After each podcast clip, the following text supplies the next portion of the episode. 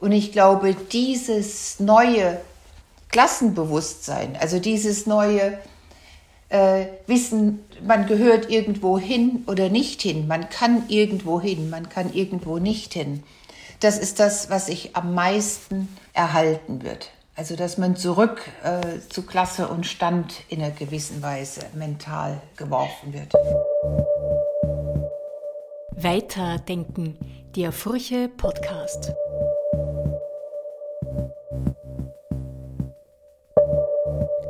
Herzlich willkommen zu einer weiteren Folge Weiterdenken, dem Furche Podcast. Heute zu Gast ist die Bildungs- und Sozialwissenschaftlerin Jutta Almendinger. Sie leitet das Wissenschaftszentrum Berlin für Sozialforschung und beschäftigt sich mit der Gerechtigkeit zwischen den Geschlechtern am Arbeitsmarkt oder innerhalb der Familie. Zur Pandemie meint sie, Kinder und deren Bildung hätten darin keine große Wertigkeit gehabt. Im Gespräch mit Furche Gesellschafts- und Bildungsredakteurin Brigitte Quint erklärt Jutta Almendinger, wo sie bildungspolitisches Versagen ortet, welche gesellschaftspolitischen Narben die Pandemie hinterlässt und wo sie andererseits einen Wandel befeuern könnte. Ich darf mich bedanken, dass Sie sich für uns Zeit nehmen. Das ist für mich auch eine ganz besondere Ehre, weil ich ja vor 20 Jahren oder wahrscheinlich noch länger bei Ihnen in der Vorlesung im Audimax im Ach nein, ja. das ist ja lustig. Ach süß, das ist ja nett. Sozialstruktur der Bundesrepublik Deutschland, meine ich, hieß die Vorlesung, ne? Ja, genau so hieß sie. Das habe ich abwechselnd mit Ulrich Beck gemacht. Ja, genau richtig. Stimmt, ja. Also von daher ist es für mich besonders schön auch, dass wir sprechen können. Wir müssen halt versuchen, ein bisschen die Grätsche zwischen Österreich und Deutschland äh, zu kriegen, weil sie natürlich in Deutschland forschen, aber die Gesellschaften sind ja oder die Bevölkerung sind ja relativ ähnlich. Sie haben ja die Liste bekommen, also den Fragenkatalog, wie wir, welche Fragen ich habe oder wie wir es aufbauen. Und da geht es natürlich, also zum ersten einmal um, um den Bildungsverlust in der Corona-Krise ähm, und Ihre Einschätzung. Was hat denn dieses Homeschooling gemacht mit unseren Schülerinnen und Schülern? Vielleicht können wir auch die, die Azubis, die Lehrlinge mit hineinnehmen, die oft auch vergessen werden in dieser Diskussion. Ähm, was haben Sie denn gelernt? Was haben Sie über unsere Gesellschaft gelernt, über unsere Priorisierung und so weiter? Also ich würde äh, dann doch wenn wir bis zu den Azubis gehen, sehr große ja. Unterschiede machen wollen nach Altersgruppen.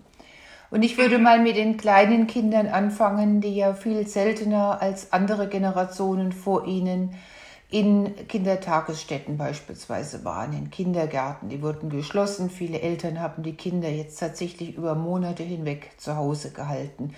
Das Gleiche kann man sagen über die äh, niedrigen Klassen, erste, zweite, dritte Klasse. Da würde ich für diese gesamten Altersgruppen an allererster Stelle stellen das Vertrauen, welches sie nicht in dem Ausmaß gelernt haben wie die Gruppen vor ihnen.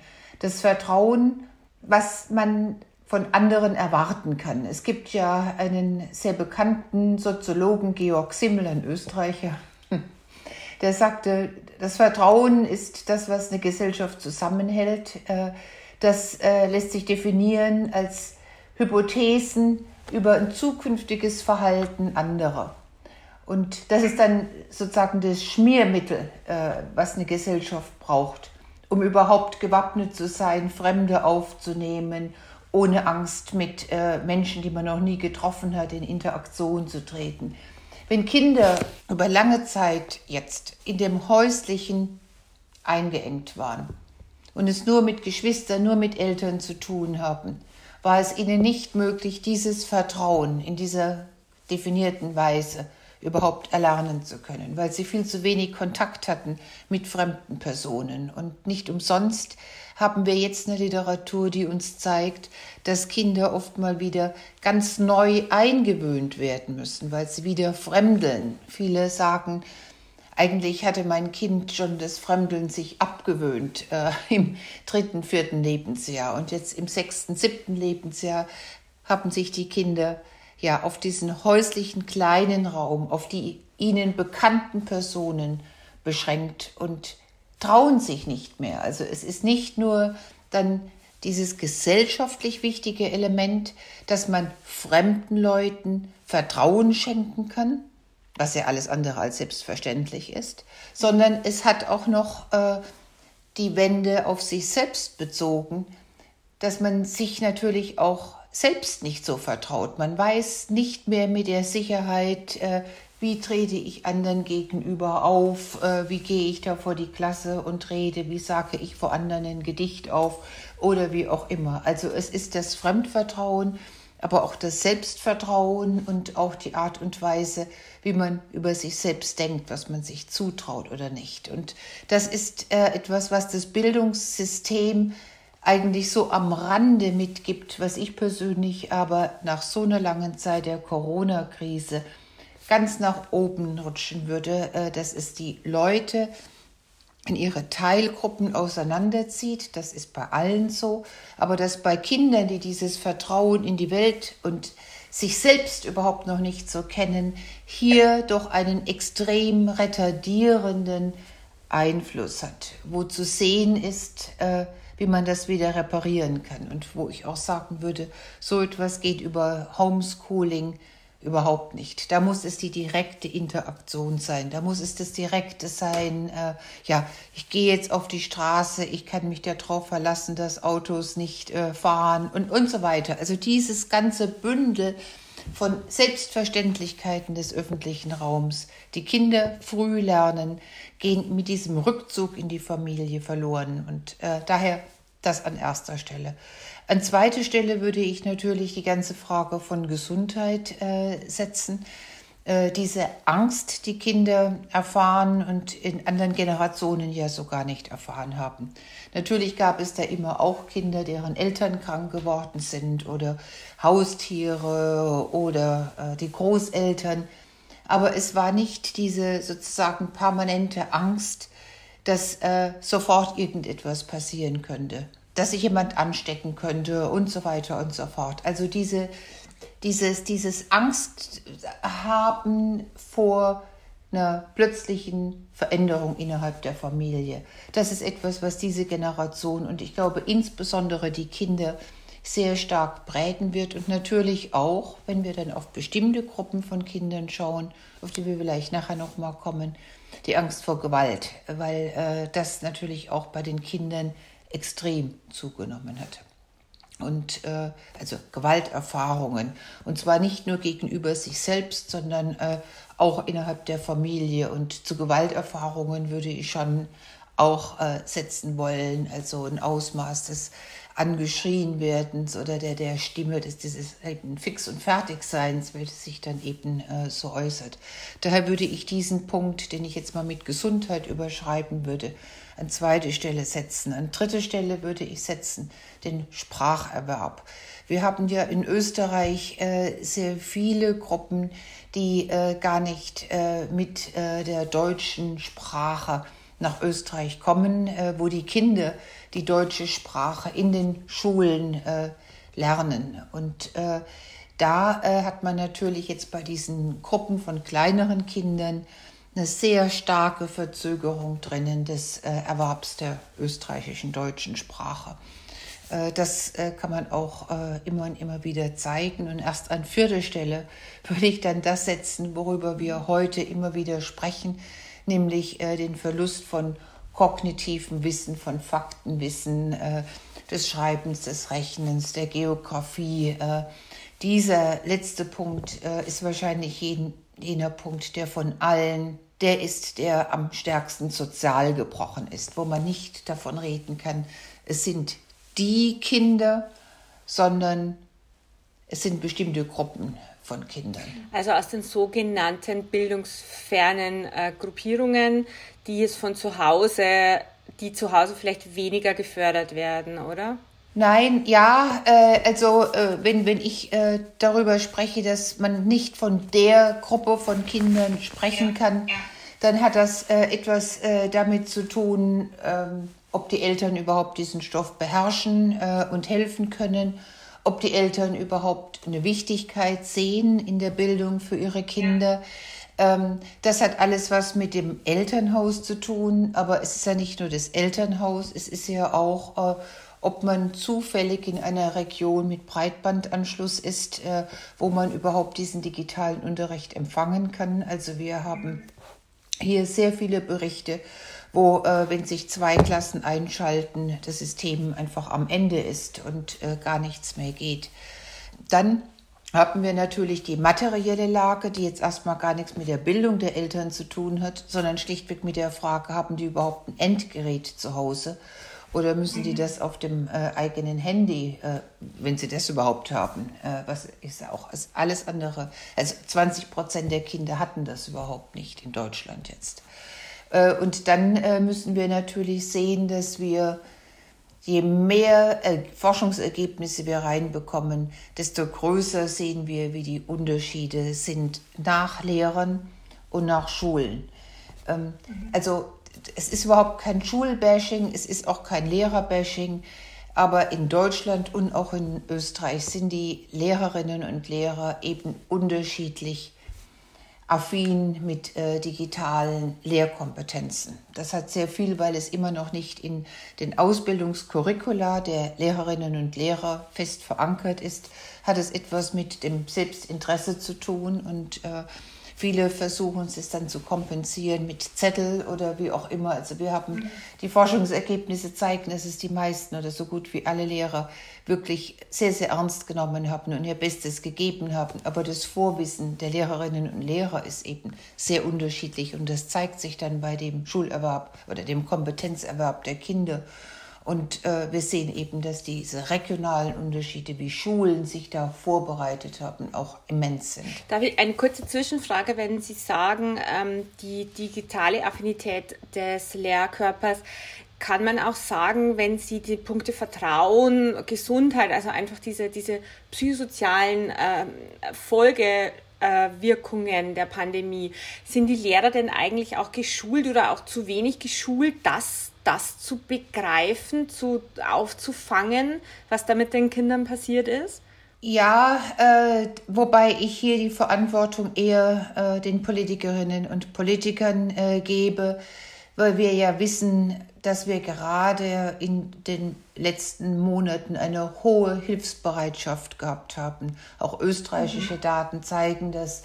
Das heißt, wenn wir nicht nur gedacht hätten in entweder Schule mit Hygienekonzept oder zu Hause. Also dieses entweder oder zwischen zwei unterschiedlichen Möglichkeiten, sondern uns überlegt hätten, welche Personengruppen von denen, die wir jetzt zusammengetragen haben, brauchen denn unsere Hilfe am meisten. Das hätte man abfragen können über Lehrer, das hätte man abfragen können über Jugendämter, Eltern hätten sich melden können.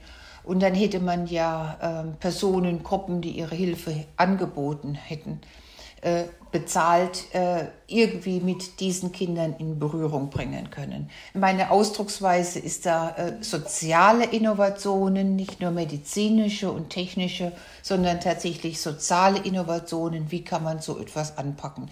Wir waren da bei den Schulen, bei den Schülerinnen und Schülern, die unsere größte Aufmerksamkeit gebraucht haben und den kleinen Kindern wesentlich einfallsloser, aber wirklich wesentlich einfallsloser als bei den Studierenden. Hier in Berlin haben wir relativ, äh, relativ frühzeitig, also mein Sohn hat vor einem Jahr seinen Abschluss gemacht in Medizin, der hat in dem größten Hotel Berlins in dem Ballsaal sein Examen geschrieben.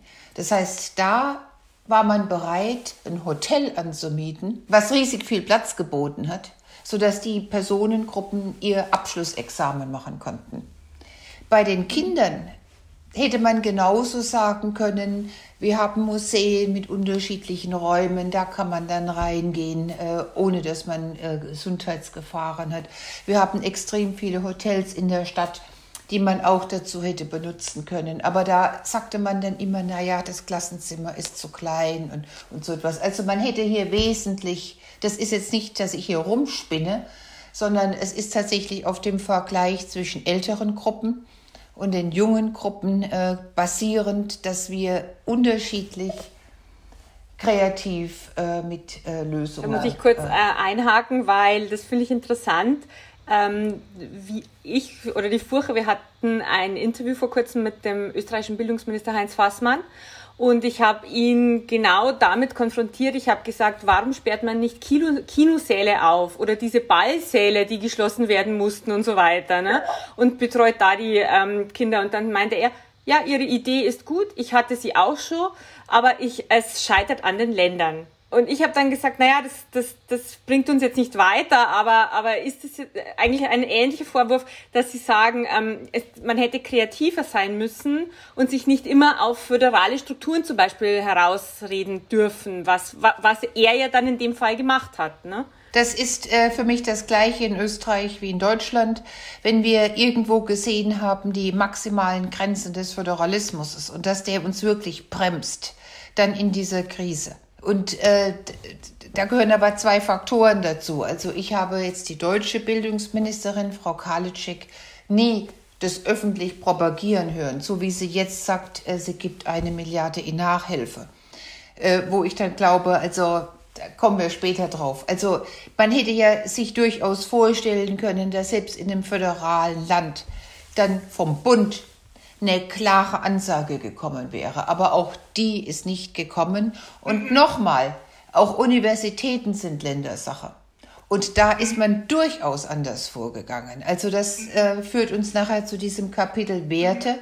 Äh, das zeigt nämlich auch, was für ein Wert uns eine frühkindliche äh, Bildung äh, bedeutet und was für ein Wert uns dann Abschlussklassen bedeuten, wo man am meisten getan hat an Universitäten. Das zeigt ja. schon was über die Wertigkeit, wenn ich das jetzt ganz böse formuliere, die Wertigkeit unterschiedlicher Gruppen. Und zu den Azubis, äh, da würde ich Ähnliches sagen. Das ist, da unterstütze ich Ihre Meinung dass man die oft vergessen hat. Äh, die bekommen in vielen äh, Bereichen überhaupt gar keine Lehrangebote mehr, äh, weil die Betriebe gar nicht wissen, wie es mit ihnen überhaupt weitergeht. Und wir haben da dann eine Generation, die den Abschluss gerade gemacht hat, aber nicht in, in, in, in Lehrvertrag findet und, und entsprechend mhm. ein ganz anderes Suchverhalten auch zeigen mussten und sich ganz auch dann umorientieren mussten, ohne dass sie, das wäre ja eines, wenn, wenn man ihnen eine Anleitung geben würde, aber man hat sie einfach meines Erachtens vergessen, stehen lassen. Vielleicht noch, um das abzuschließen, diese Narben, das, das habe ich von Ihnen gestohlen, das haben Sie äh, irgendwo in einem Interview, in einem Fernsehinterview mal gesagt, diese Namen, ich glaube, bei Anne Will. Ähm, kann man die auch wieder heilen langfristig oder ist das etwas, das ja, das dann schon in den Begriff verlorene Generation mündet. Also dieses, dieses Wort der, der Narben, äh, das ist ein stehender äh, Ausdruck in der Ökonomie, wo man äh, zeigen kann beispielsweise, dass wenn Frauen zehn Jahre unterbrechen, dass sie diese Zeit der Unterbrechung später nie kompensieren können, indem sie das, was sie an Gehaltsaufstiegen während dieser zehn Jahre gehabt hätten, dann nachher kompensieren. Und das nennt man dann dieses Carings-Dinger. Äh, Daher habe ich das mit diesen Narben. Das, wo ich in der Tat denke, dass es Narben hinterlässt, ist, äh, da kommen wir später nochmal drauf, die wie es ein Kollege Herr Tenort ausgedrückt hat, die Refeudalisierung. Dass also die Kinder tatsächlich lernen, dass sie an dem Ort zu bleiben haben, wo sie auch zufällig reingeboren sind. Also man muss ja schon sehen, diese Schulen sind ja schon Einrichtungen, die Kinder zusammenbringt und ihnen für sieben Stunden am Tag oder so etwas einen gemeinsamen Raum gibt, gemeinsame Toiletten, gemeinsame Lehrer. Also dieses Gemeinsame wurde ja weggezogen. Und sie wurden dann auf die individuellen Möglichkeiten äh, zurückgeworfen. Die individuellen Möglichkeiten ihrer Eltern mit dem Stress umzugehen, die individuellen Möglichkeiten der Eltern mit ihnen zu lernen, die individuellen Möglichkeiten der Eltern ihnen entsprechende Geräte zur Verfügung zu stellen, entsprechende Raum. Also wenn so ein Ausdruck Schuster bleibt bei deinem Leisten, ja, mhm. irgendwann zum Tragen kam, dann während dieser Pandemie und immer noch kommt. Und ich glaube, dieses neue Klassenbewusstsein, also dieses neue äh, Wissen, man gehört irgendwo hin oder nicht hin, man kann irgendwo hin, man kann irgendwo nicht hin, das ist das, was sich am meisten erhalten wird. Also, dass man zurück äh, zu Klasse und Stand in einer gewissen Weise mental geworfen wird. Ich hoffe, dass man es vielleicht auf einige Altersstufen einengen kann, aber ähm, wenn ich mir jetzt Unterschiede anschaue in meinen Daten, dann sehe ich, dass die Unterschiede zwischen äh, Personengruppen nach Stadt, Land, nach sozialer Herkunft, kleinräumlich, innerhalb äh, von unterschiedlichen Kiezen in der Stadt so groß sind wie noch nie. Also es reißt wirklich die Gruppen auseinander, exakt an, entlang dem, was wir als Klasse oder Stand äh, definiert haben. Das sind die Narben meines Erachtens, die bleiben. Ich glaube nicht, dass das so zuwächst, dass diese Erfahrung begeht. Wo wir dann eben beim, beim, beim Wertesystem wären. Ne? Wie schätzen Sie das denn ein? Ähm, also Brennglas ist ja immer das ähm, ja mittlerweile schon sehr oft verwandte Wort dafür, dass ähm, das Wertesystem äh, unserer Gesellschaft durch die Pandemie sehr zum, zum Vorschein kommt, sehr sichtbar wird. Wie würden Sie es denn beschreiben, wenn wir jetzt sagen wir mal westeuropäische Gesellschaften nehmen und vielleicht auch unser Verhältnis zum globalen Süden oder zum, zu, zu, zu anderen äh, Gesellschaften, die uns nicht so ähnlich sind und nicht so wohlhabend sind? Also ich würde dieses Wertesystem zunächst mal festmachen an den zentralen Diskussionen, die wir hatten, in welcher Abfolge. So, welche Diskussion hatten wir als erstes, welche Diskussion als zweites, welche hatten wir überhaupt gar nicht? So würde ich mich jetzt dieser Frage nähern. Also es ist ein empirischer Zugang. Und ähm, was wir gar nicht hatten, um damit anzufangen, weil Sie es jetzt auf äh, die Welt quasi, also global definiert haben, was wir überhaupt nicht äh, irgendwie diskutiert haben, war, wie geht es den Menschen im globalen Süden? Wie können wir die ganzen Menschen in den Flüchtlingsheimen auf der Welt äh, und die ganzen Flüchtlinge der Welt irgendwo schützen?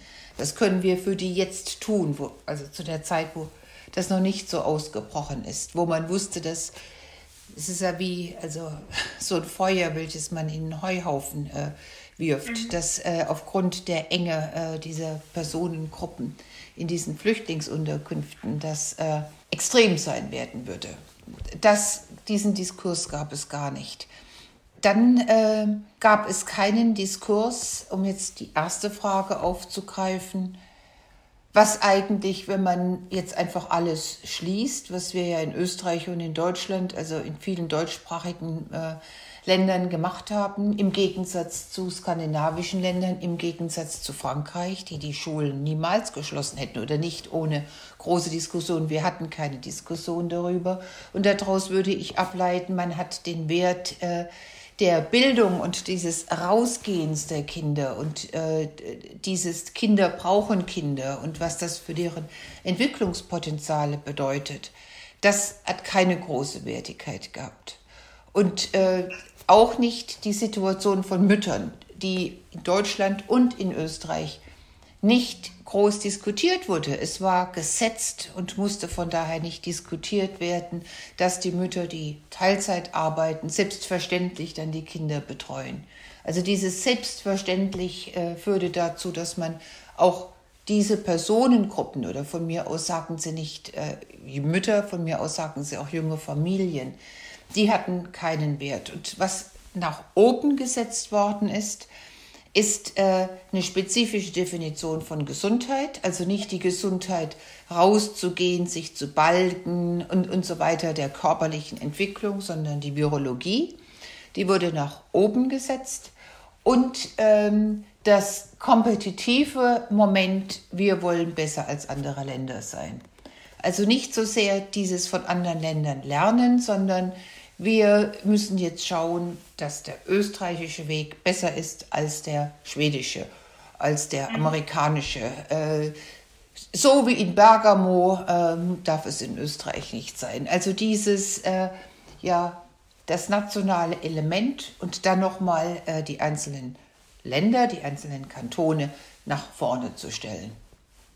Das äh, war äh, so eine Werteabfolge und äh, dann, äh, wenn man auf einer zweiten Ebene geht, äh, dann hat man natürlich ähm, positiv sofort mal das Alte nach vorne gestellt, aber auch nur in dem Sinne, wie kann man die Alten schützen, nicht wie kann man den Alten helfen, weil wenn man gesagt hätte, wie kann man den Alten helfen, dann hätte man nicht auf diese absolute Abschottung, sondern man hätte sehr frühzeitig wiederum mit Tests den Kindern ermöglicht, ihre Eltern zu besuchen. Also das war ähm, eine sehr, wenn man sich die Gesundheitsdefinition der äh, WHO anschaut, wo ja Gesundheit auch als psychische Gesundheit und physische Gesundheit definiert ist, eine sehr, sehr eingeschränkte Definition, die also den Wert von Gesundheit, eines gesunden Lebens, aber auch eines gesunden Sterbens, wenn ich das mal so ausdrücken darf, nicht mehr gesehen hat. Äh, dann hat man natürlich die Diskussionen gehabt, die, die wichtige Wertdiskussionen waren meines Erachtens mit der Triage. Ansatzweise dann wichtige Diskussionen nicht geführt. Also wir haben keine Diskussion gehabt, was die Impfreihenfolge betrifft, sondern es war ganz klar, wir impfen von den Älteren äh, bis zu den Jungen runter auch ohne Unterschiede zwischen den Gruppen der Älteren zu machen, welche gefährdet, welche nicht gefährdet sind, je nachdem, wo sie leben und so etwas. Das hätte man ja auch machen können. Das hat mich sehr irritiert, dass äh, da so ein äh, rein virologisches äh, Kalkül oder Vorgehen gewählt wurde. Und äh, was man auch äh, gelernt hat, ist, auf der einen Seite in der frühen Phase so etwas wie Unterschiede von Berufen nach Systemrelevanz und dieses äh, doch verdeutlichen, wie stark man und wie sehr man abhängig ist von vielen dieser sogenannten Frauenjobs. Aber dann hat, hat ja die Gesellschaft auch gelernt, dass diese Diskussion zu nichts führt. Also, mhm. ja, also, wir waren ja, also ich war extrem optimistisch damals, so optimistisch wie noch nie, dass wir eine Diskussion haben werden über eine andere Vergütung von systemrelevanten Jobs, weil wir alle gesehen haben, wie systemrelevant die sind. Äh, das äh, hat zumindest, also ich sehe nicht, dass es jetzt weitergeführt wird äh, und zu anderen Tarifierungen führt. Kommen wir zum, zum Punkt, den Sie eben oder zu dem Begriff, den Sie auch geprägt haben, die Retraditionalisierung. Ähm, das ist ja schon sehr über die Grenzen hinaus diskutiert worden. Das haben Sie auch eingeworfen mit den Frauen. Gibt es da etwas, was Sie sozusagen noch noch sagen möchten zu, zu, zur Familienarbeit? Wir haben ja mittlerweile äh, die Daten äh, aus sehr, sehr vielen Ländern und wir wissen, dass äh, in der Tat in manchen Familien temporär die äh, unbezahlte Arbeit von Männern nach oben gegangen ist, aber dass zwischen den Lockdowns die Männer sehr schnell wieder äh, zurückgekommen sind in ihre Arbeit, während Frauen ja oft ihre Jobs gewechselt haben äh, hin zu, also gerade in der Wissenschaft haben wir sehr viele junge Frauen verloren, die sagen, also äh, das ist mir einfach viel zu riskant. Ich kann äh, während dieser Krise nicht Papiere schreiben und gleichermaßen Kinder betreuen. Äh, also das äh, führte dazu und wir, die Frauen sind mit ihren Arbeitszeiten runter und man wird sehen, dass sie weniger als zuvor in Führungspositionen kommen, weil diese Zeiten einfach fehlen. Also insofern bleibe ich dabei, dass diese Retraditionalisierung nicht nur damit gemessen werden kann, wie viel Familienzeit zu einem Punkt in der Zeit von Vätern und Müttern geleistet wird, sondern dass man auch schauen muss, wie es eigentlich mit der bezahlten Zeit ist. Also wie stark ist die Erwerbstätigkeit runter, wie unsichtbar wurden Frauen durch das Homeoffice, äh, wie wenig konnten sie in diesen anderthalb Jahren dann eigentlich Karrierefortschritte machen aus dem Homeoffice äh, heraus. Und mhm. äh, es wird sich natürlich zeigen, inwieweit man wiederum diese Narben in den Erwerbsverläufen von Frauen mehr sieht als von Männern, aber alle Anzeichen, die gehen genau in diese Richtung. Nicht nur dessen, dass es ein Zurückfallen ist äh, in die Zeit vor der Pandemie, wo wir ja in Österreich wie in Deutschland diese großen Unterschiede schon hatten, sondern dass sich das auch zeigt, dass darin, dass Terrain, welches wir im Arbeitsmarkt, also bei der bezahlten Arbeit schon erreicht hatten, dass uns dieses Terrain runtergerutscht ist. Und von daher, wenn man sich das anschaut, habe ich eine zweifach düstere Prognose. Einmal glaube ich nicht, dass die Pandemie dazu beigetragen hat, dass äh, die Paare nochmal grundsätzlich darüber nachdenken, wie sie äh, die Hausarbeit, die Familienarbeit aufteilen. Das sehe ich nicht. Zum Zweiten haben Frauen durch die Reduktion der Arbeitszeit nicht nur langfristig ihre Renten nicht aufbauen können, logischerweise, ähm, und ja. was halt auch fehlt und was vielleicht sogar noch wichtiger ist, ähm, sind diese, ja, die, die Bewegungen, die man gemacht hätte beim Arbeitgeber, wenn man vor Ort gewesen wäre. Ja, ja also dieses Homeoffice ist ziemlich, also man kann ja sagen, das ist, erhöht die Flexibilität, überhaupt gar keine Frage. Es verhöht, erhöht die äh, Vereinbarkeit überhaupt gar keine Frage.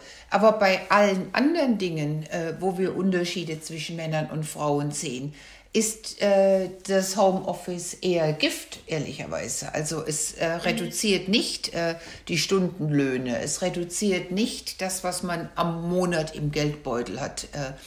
Es reduziert nicht die Wahrscheinlichkeit, die so unterschiedlich ist zwischen Männern und Frauen, in Führungspositionen zu kommen, sondern ganz im Gegenteil. Also es heilt etwas, die Vereinbarkeit, mhm. aber die anderen Dimensionen, wo es dann wirklich um Macht geht, um Geld geht, äh, die erhöht es in der Ungleichheit.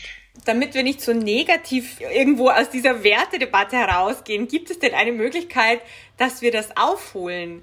Die Frauen das aufholen, die, die junge Generation, einfach diese Narben, also das Wort ist irgendwie so treffend, ähm, dass, dass man was machen kann oder, oder. Ja, ja, also ich finde ja, dass man ganz viel machen kann. Also ich finde, dass man äh, einfach äh, beispielsweise das, ich meine, wir haben jetzt ja gesehen, dass Männer mit äh, der Betreuungszeit für Kinder nach oben gegangen sind, äh, in Abhängigkeit von äh, der äh, Kurzarbeit, äh, die sie hatten. Ja? ja. Äh, mhm.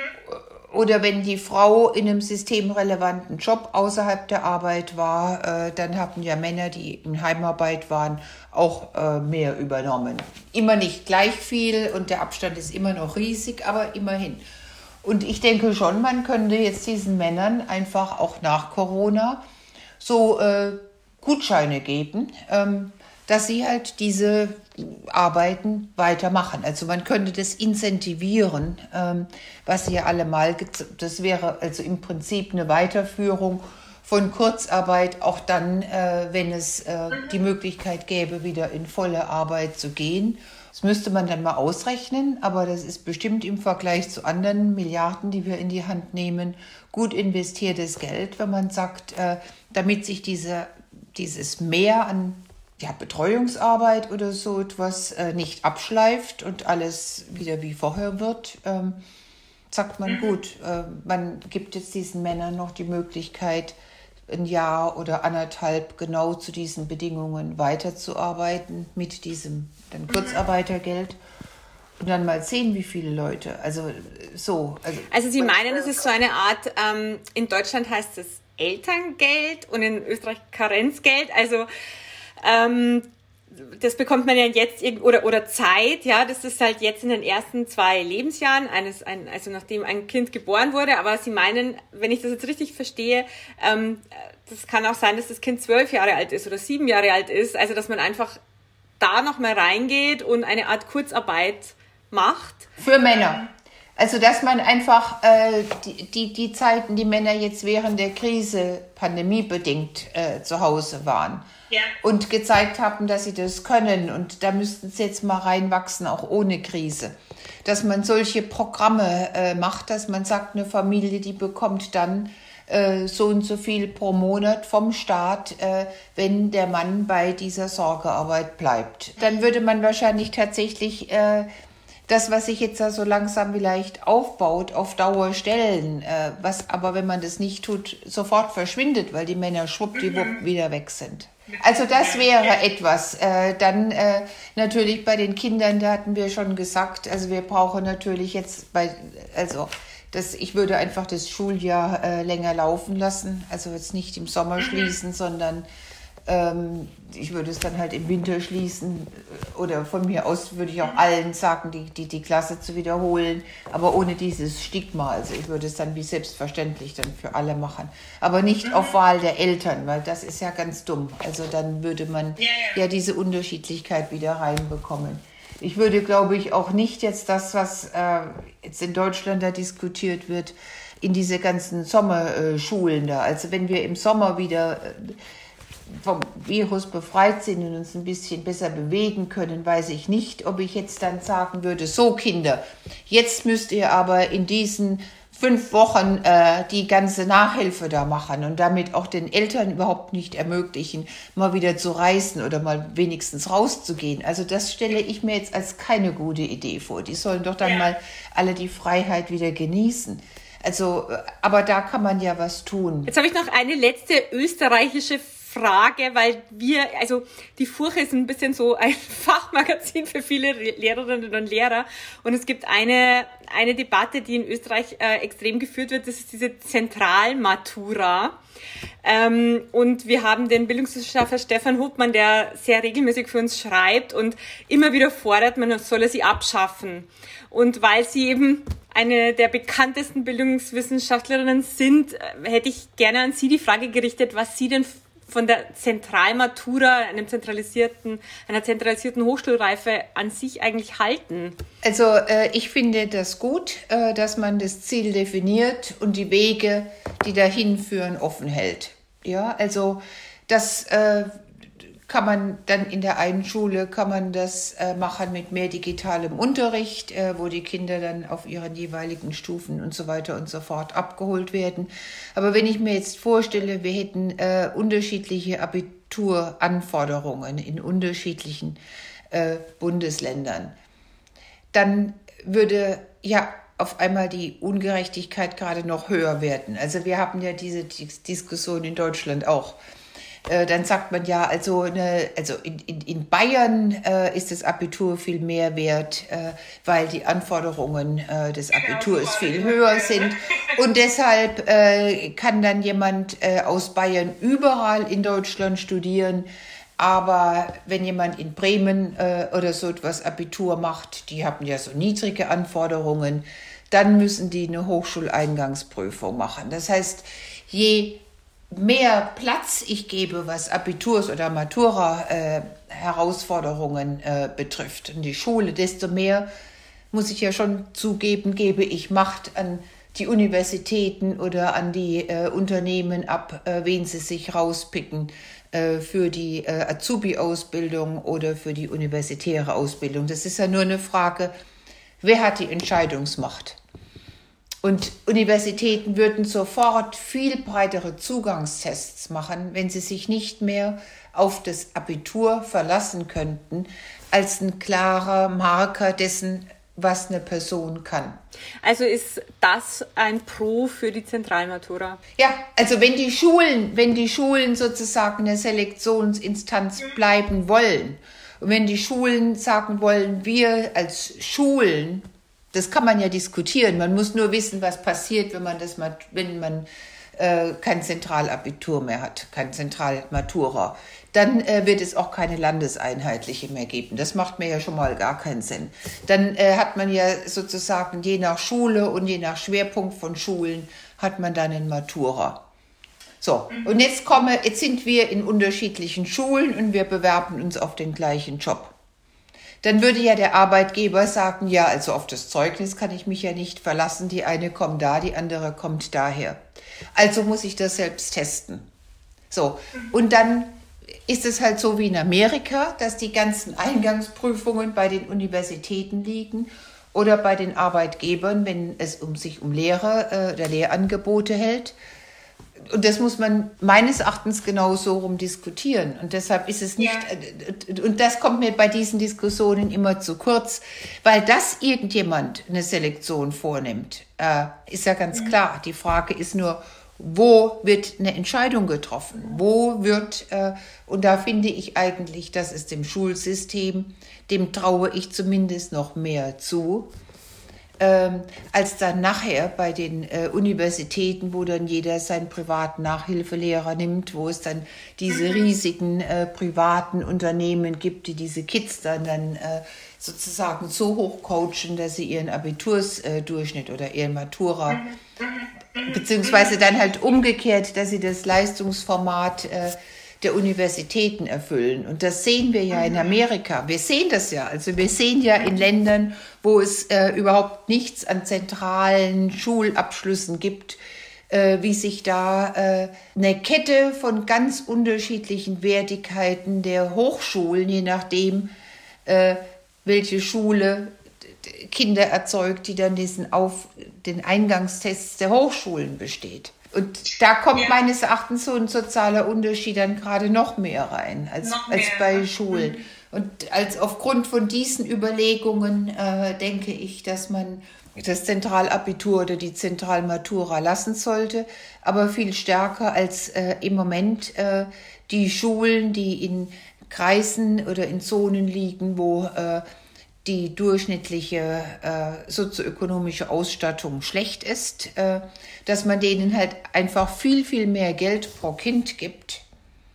als Schulen, von denen man weiß, dass die in Kreisen liegen, äh, wo Eltern wohnen, die sich das sowieso leisten können. Also ja. da würde ja. ich viel mehr differenzieren und Schulen, die es schwer haben, aufgrund von ja, 80 Prozent Kindern, die gar kein Elternhaus haben, in dem Deutsch gesprochen wird beispielsweise. Da müssen ja die Lehrer viel mehr tun. Da braucht es auch ein ganz anderes zusätzliches sozialpädagogisches äh, Personal. Da würde ich reinpumpen. Aber ich würde nicht, wenn dann die Kinder da schon sich dann in die Industrie äh, des, des Zugangs zu Universitäten und einer großen Differenzierung reinbuttern. Das sind meine Überlegungen dazu. Yes. Super, super, danke schön. Okay, danke, tschüss. Tschüss. Weiterdenken, der Furche Podcast.